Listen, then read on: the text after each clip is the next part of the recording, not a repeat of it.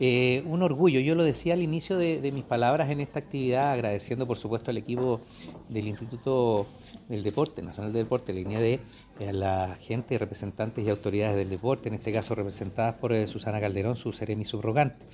Eh, un orgullo porque Quillota, por las razones señaladas por la Ceremi, es elegida pero además también por existir la necesidad y el compromiso del trabajo en forma coordinada. Este es un trabajo que viene a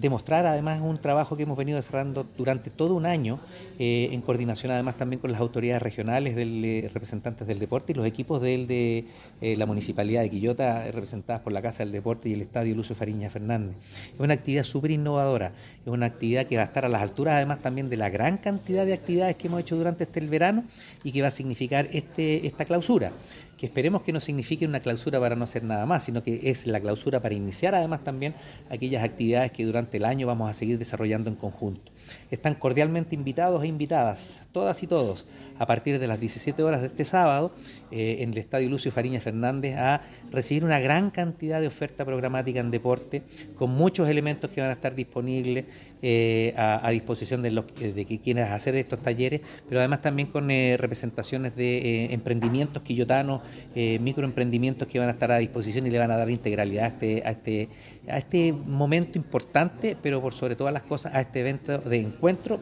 y, con un poquitito de nostalgia de despedida también de las actividades del verano. Quillota es sede importante de los Juegos, de los próximos Juegos Panamericanos, por lo tanto es parte también de un escenario emblemático como es el Estadio Lucio Fariña. Por lo tanto, se dan todas las condiciones políticas, territoriales, participación ciudadana, infraestructura que hoy día queremos fomentar a través, digamos, de las políticas deportivas. Por lo tanto, Quillota es el escenario ideal para cerrar esta fiesta deportiva este sábado a partir de las 17 horas que están todos cordialmente invitados a acompañarnos. Una actividad que cierra los múltiples talleres que se estuvieron desempeñando durante todos los meses de diciembre y enero, pero principalmente está abocado a actividades en distintos grupos etarios, para niños, para adultos mayores, deporte adaptado para mujeres, eh, además, además práctica de deporte más específico como es alguna calistenia, como algunos pesos, por lo tanto hay una serie y una gama de oferta deportiva programática donde están todos convocados y todos lo van a pasar extremadamente bien con medidas de seguridad, puntos de hidratación,